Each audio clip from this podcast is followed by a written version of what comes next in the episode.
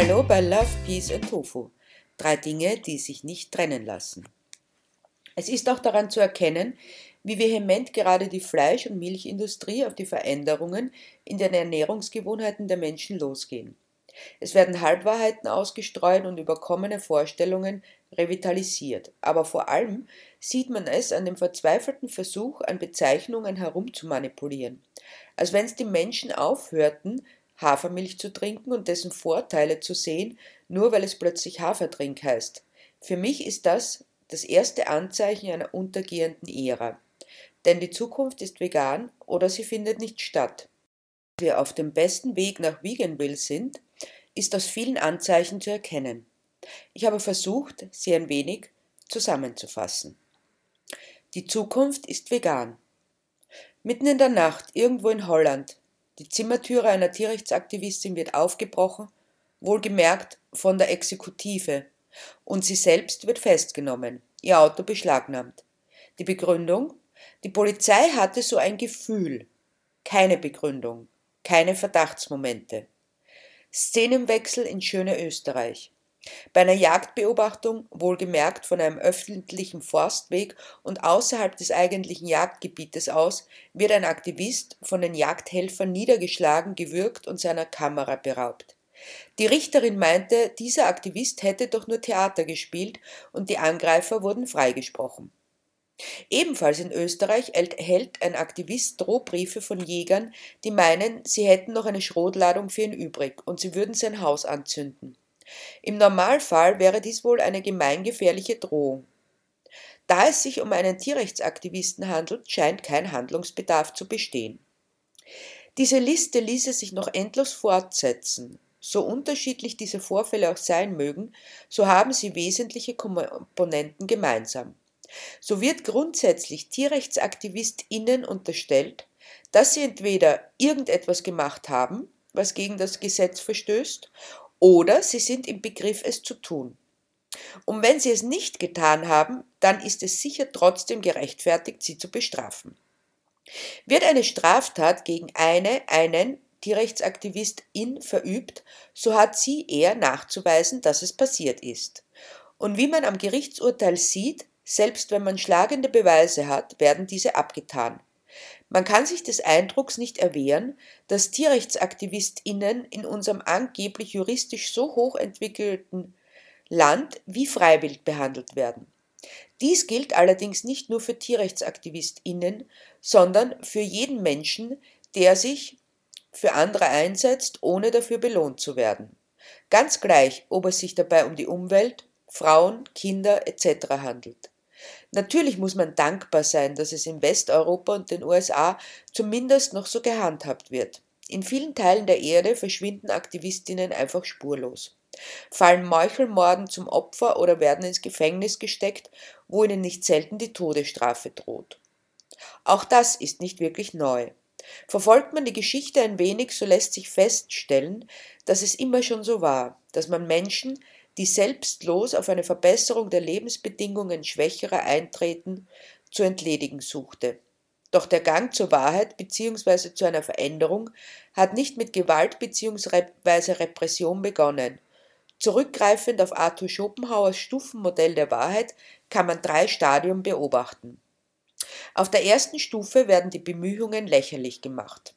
Da es zu Beginn nur wenige Menschen sind, die eine Veränderung anstreben oder diese in einer Position sind, dass man sie getrost ignorieren kann. Grundsätzlich kann man dieser Stufe etwas Positives abgewinnen. Denn solange jene, die ihre Pfründe gegen die Veränderung verteidigen, die AktivistInnen nicht ernst nehmen, werden sie in Ruhe daran arbeiten können, mehr Menschen für ihr Anliegen zu gewinnen. So war es wohl auch am Anfang der Tierrechtsbewegung. Die einsamen Streiter in der Wüste, lasst sie doch herumspinnen und ihre Parolen ausplaudern, wird wohl gesagt worden sein. Die Spinne nimmt sowieso keiner ernst. Dabei lehnte man sich zurück und machte alles weiter wie bisher. Doch während sich die einen ausruhten, konnten mehr Menschen für die Bewegung gewonnen werden. Die Aussagen und Forderungen wurden fundierter und sie begannen politisch und gesellschaftlich relevant zu werden. Das erste Unwohlsein trat auf. Vielleicht, hätte man sie doch ein wenig ernster nehmen sollen. Doch zu diesem Zeitpunkt hat die Bewegung schon eine gewisse Eigendynamik angenommen. Missstände, die aufgezeigt werden, können nicht länger unter den Teppich gekehrt werden. Und das nicht zuletzt deshalb, weil die Medien die Thematik aufgreifen, da sie zu Recht einen Konflikt wittern. Mit einem Wort, die AktivistInnen werden gefährlich. Für den bisherigen Lebensstil, für die Selbstverständlichkeit der Ausbeutung und Misshandlung. Plötzlich sehen sich die Proponenten der Tierausbeutung unter Rechtfertigungsdruck. Der Status quo wackelt, auch wenn die AktivistInnen nichts weiter machen, als die Missstände anzuprangern, das Verborgene ans Tageslicht holen und damit ein für alle Mal die Lügen zerstören, die der Masse aufgetischt werden, um sie bei der Stange zu halten.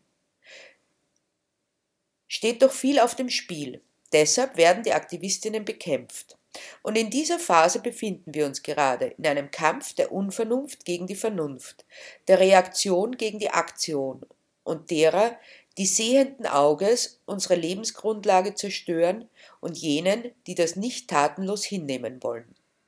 Es stellt sich natürlich die Frage, warum diese Veränderungen, die angestrebt werden, grundsätzlich verhindert werden, selbst dann, wenn bei näherer Betrachtung jede, jeder davon profitiert.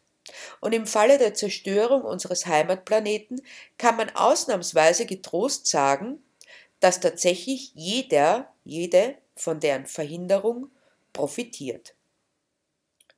Bei der Beantwortung der Frage, warum jene, die sich für die Verbesserung der Lebensbedingungen aller Lebewesen einsetzen, torpediert, angegriffen, diskreditiert und verunglimpft werden, spielen viele Aspekte eine Rolle.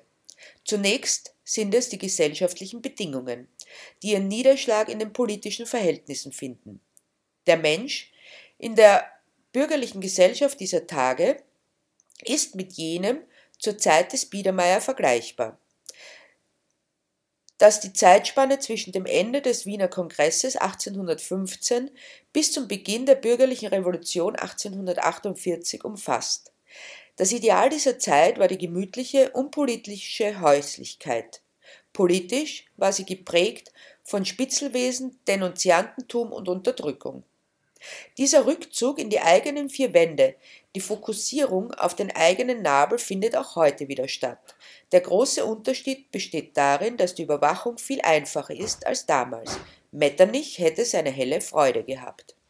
Wesentlich war, sich nicht einzumischen, nicht aufzufallen, nicht aufzumucken und sich auf die Dinge zu konzentrieren, die einen selbst unmittelbar betreffen.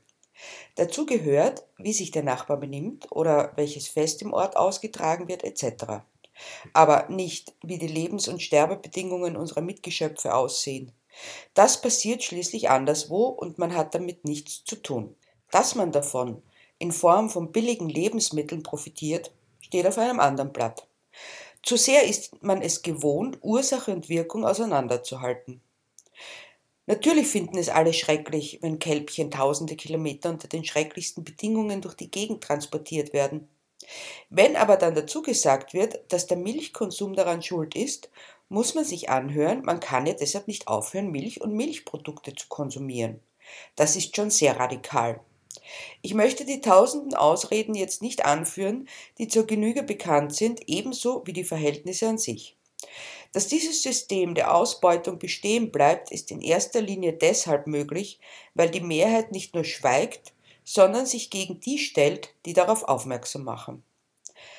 Da gilt man schnell als radikal, extrem und militant, denn die sind offenbar nicht gut genug durch die Sozialisierung in Erziehung und Ausbildung deformiert worden, dass sie den Mund aufmachen und das auch noch laut und öffentlich. Man kann da doch nichts sagen. Und gerade weil viele meinen, sie könnten nichts sagen, bleibt alles, wie es ist. Da ruhen wir uns lieber aus im trauten Heim, bis das eigene brennt. Vorher ist es uns egal. Der zweite Aspekt ist die Angst vor Veränderung. Die Milchbetriebe werden zugrunde gehen, die Bauern, die Lebewesen halten, werden kein Auskommen mehr haben und wir werden alle verhungern. So der Tenor als wenn es neben der Ausbeutung von unseren Mitgeschöpfen keine Landwirtschaft gäbe. Natürlich, wenn man auf dem Punkt stehen bleibt, dass es außer der Fortführung des Bestehenden keine Alternative gibt, dann könnte man es verstehen. Doch der Mensch ist doch stolz darauf, dass er denken, antizipieren und die Welt verändern kann. Und in diesem Fall scheinen all diese Möglichkeiten plötzlich vergessen zu sein. Abgesehen davon, dass es mittlerweile genügend Beispiele für einen gelungenen Umstieg gibt, kann keine, keiner Landwirt, Landwirtin ohne Subventionen überleben. Das heißt, wir enthalten schon jetzt diesem so hoch gelobten Berufsstand das vor, was ihnen für ihre Arbeit zustünde. Es wäre ein leichtes, die Subventionen dafür zu verwenden, diesen Umstieg zu ermöglichen. Die entsprechenden äh, Interessensvertretungen könnten Schulungen und andere Unterstützung anbieten. Doch allein daran sieht man, dass diese kein Interesse daran haben, die LandwirtInnen aus der Knute von Kammern, Verbänden und Co. zu entlassen. Es lebt sich einfach zu gut, wenn man die Mitglieder am Gängelband hält. Der Großteil der Menschen hat sich dafür entschieden, leise zu sein und nicht aufzumucken. Doch das ist eine Entscheidung, egal ob bewusst oder unbewusst getroffen, die man auch wieder ändern kann. Wir können uns genauso dafür entscheiden, reflektiert, bewusst, denkend und nachdenkend zu sein, uns einzusetzen für bessere Lebensbedingungen. Noch ist es leicht, diese Menschen anzugreifen, weil es wenige sind und sich die Mehrheit hinter die Unterdrücker stellt. Aber wenn genügend aufstehen, die Wärme und Bequemlichkeit ihrer Wohnzimmeridylle verlassen, dann wird es schwieriger, sie niederzuringen. Dann wäre es auch politisch notwendig, sich mit diesen Forderungen auseinanderzusetzen. Bis es soweit ist, werden wir uns dafür einsetzen und wir werden immer mehr. Das ist die Hoffnung, die wir haben für das Überleben unseres Planeten und damit für unser eigenes. Vegan lebende Menschen sind ebenso wenig perfekt wie alle anderen auch, aber sie haben eines begriffen. Und das hängt wohl auch mit einer besonderen Verbindung zum Leben zusammen, nämlich, dass es möglich ist, die gegebenen Verhältnisse, sozialen Bedingtheiten, vorgegebenen Gedankenbahnen zu verlassen und eigene einzuschlagen. Dazu braucht es nichts weiter als einen gesunden Mix aus Intelligenz, Kreativität und Durchhaltevermögen. Intelligenz hilft, die Dinge zu verstehen, sie zu begreifen, aber es benötigt einer gewissen Portion an Kreativität, Vorgefertigtes zu zerlegen und neu zusammenzusetzen. Die Elemente bleiben die gleichen, weil wir nur die haben, die es gibt. In dem Fall Menschen und ihr Umgang mit der nichtmenschlichen Umwelt. Man zerlegt sie und setzt sie neu zusammen, sodass etwas Neues entsteht. Nicht unbedingt für die Gesamtheit, aber für die oder den Einzelnen. So sieht man plötzlich, dass die Kuhmama Milch gibt, weil ihr Baby was zu essen braucht. Gras kann es noch nicht fressen und deshalb erzeugt ihr Körper für ihr Baby die Milch. Und dabei ist die Natur so fürsorglich, dass sie die Zusammensetzung genau so gestaltet, dass sie für ein Kuhbaby optimal ist, für die Zeitspanne, bis es eigenständig essen kann. Aber wenn die Milch für das Kuhbaby optimal ist, dann ist es sie nicht für ein Menschenbaby. Vergleicht man die Milch von einer Menschenmutter mit der einer Kuhmutter, dann kommt man drauf, auch dieses ist optimal für ein Menschenbaby. Muttermilch, egal von welcher Spezies, ist für deren Baby und für sonst niemanden. Aber das Wichtigste ist, man sieht, dass es für eine ausgewogene Ernährung gar nicht notwendig ist. Ganz im Gegenteil. Es ist ihr sogar abträglich. Ebenso durchschaut man das Eier- und Milchmärchen. Aber wenn viele Menschen eine solche Erkenntnis haben, dann gibt es bald keine Schweine, Hühner, Kühe und Schafe, die für die menschliche Ausbeutung gezüchtet werden. Es gibt sie also nur mehr als Haustiere, die nicht gegessen, sondern nur lieb gehabt werden. Dabei geht es immerhin um stolze 140 Milliarden Lebewesen. Die braucht man dann auch nicht mehr füttern, was den Großteil der Anbauflächen freigibt für Gemüse und Obst. Frisches Gemüse und Obst ohne Pestizide. Vielleicht auch aus dem eigenen Garten. Die Wälder, vor allem die Regenwälder, müssen nicht mehr gerodet werden, weil die Flächen nicht mehr brauch, gebraucht werden. Mehr noch, sie könnten sich erholen und mit ihr die heimischen Lebewesen. Die Artenvielfalt würde ihren Namen wieder gerecht werden. Darüber hinaus müsste das Übermaß an Exkrementen nicht mehr entsorgt werden, sodass sich auch das Wasser wieder erholt. An und im Wasser lebende Tierpopulationen könnten sich wieder regenerieren. Man könnte Natur und ihre Bewohner hautnah erleben, ohne ihnen ein Leid zuzufügen, sondern vielmehr sich im Miteinander am Leben erfreuen. Es ist eine Vision von Freiheit und Lebenskraft und Verbundenheit. Eigentlich wunderschön. Doch es wird einem sofort schlecht geredet mit allen möglichen Ausreden, und wir kennen sie alle. Deshalb ist es notwendig, neben Intelligenz und Kreativität auch Durchhaltevermögen zu zeigen. Denn nur so kann man sich gegen den Mainstream der Zerstörung und Vernichtung behaupten. VeganerInnen sind keine perfekten Menschen, weil vegan zu leben ein Weg ist, den man geht. Dabei ist die Ernährung erst der erste Schritt. Wenn man diesen getan hat, dann erkennt man auch viele andere Dinge, die damit zusammenhängen. Schritt für Schritt lernt man. Das ist das Schöne daran. Wenn man voneinander lernt, Erkenntnisse, die andere bereits gemacht haben, annimmt, um selber weiterzukommen, dann ist es optimal. Das ist aber ein Unterschied zu jenen, die verzweifelt suchen, was denn die VeganerInnen falsch machen, um dann daraus zu schließen, sie sind nicht perfekt. Dann brauche ich gar nicht erst anzufangen. Dabei geht es nicht darum, was andere tun sollen, sondern nur darum, was kann ich dafür tun, dass die Welt ein besserer Ort für alle Lebewesen ist. Und am schönsten ist es, diesen Weg gemeinsam zu gehen. Deshalb lasst uns zusammen und füreinander einstehen und uns vor allem von all denen, die den ersten Schritt noch nicht getan haben, nicht beirren. Es ist der Weg, den man gehen kann. Also, was hält dich ab?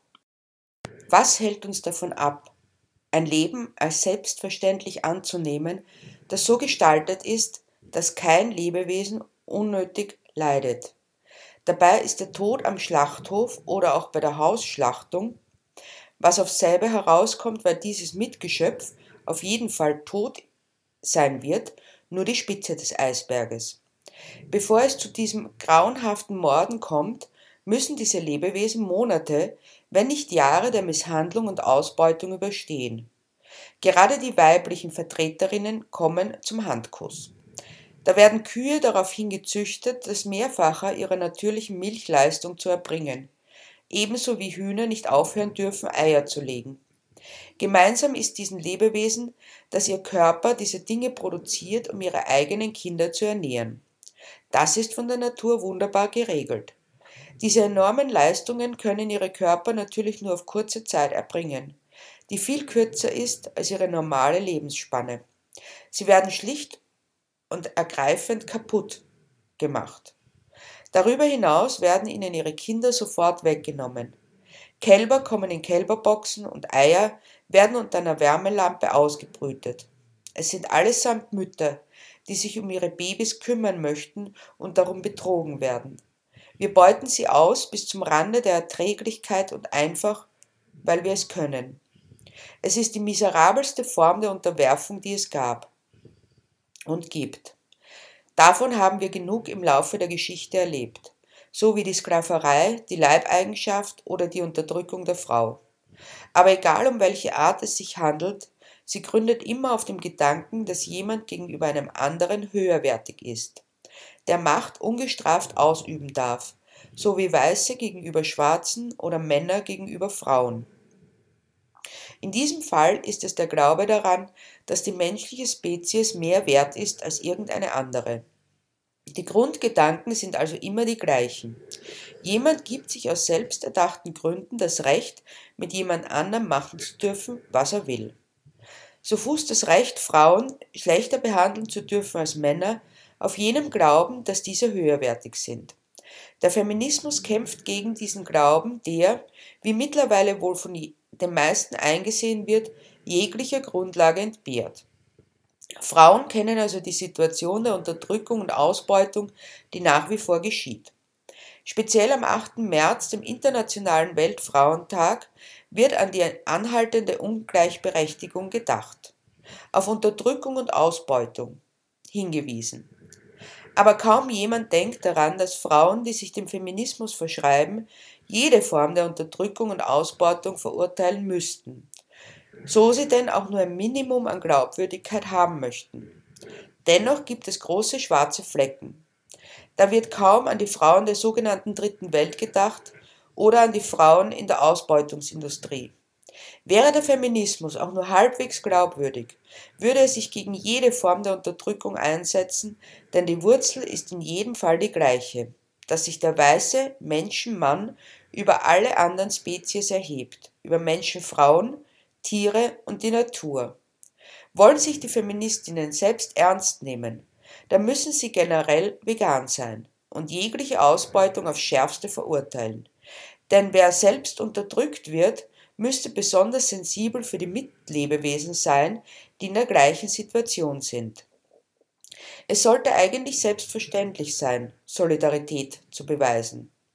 In Wahrheit ist es jedoch so, dass die Frauenrechtsbewegung von ihren Anfängen bis heute nichts Wichtigeres zu tun zu haben schien, als selbst in den eigenen Reihen diesen Mechanismus fortzusetzen, indem bürgerliche Frauen gegen Frauen aus der sogenannten Unterschicht antraten, Frauen aus dem Bürgertum sich bevorzugt mit Problemen auseinandersetzten, die einer Frau, die jeden Tag ums nackte Überleben kämpft, als dekadent und präpotent erscheinen müssen.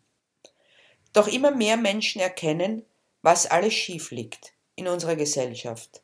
Sie wollen zurück zu einem ursprünglicheren, natur- und lebensverbundenen Dasein und lassen sich durch die unreflektierten Aufschreie der FleischfresserInnen, MenstruationsproduktvertilgerInnen und EutersekretkonsumiererInnen nicht irritieren.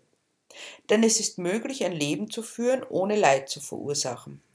Immer mehr tun es auch. Denn man kann hinter eine einmal gemachte Erkenntnis nicht mehr zurück die uns in eine Welt führt, in der Love, Peace and Tofu tatsächlich nicht mehr zu trennen sind.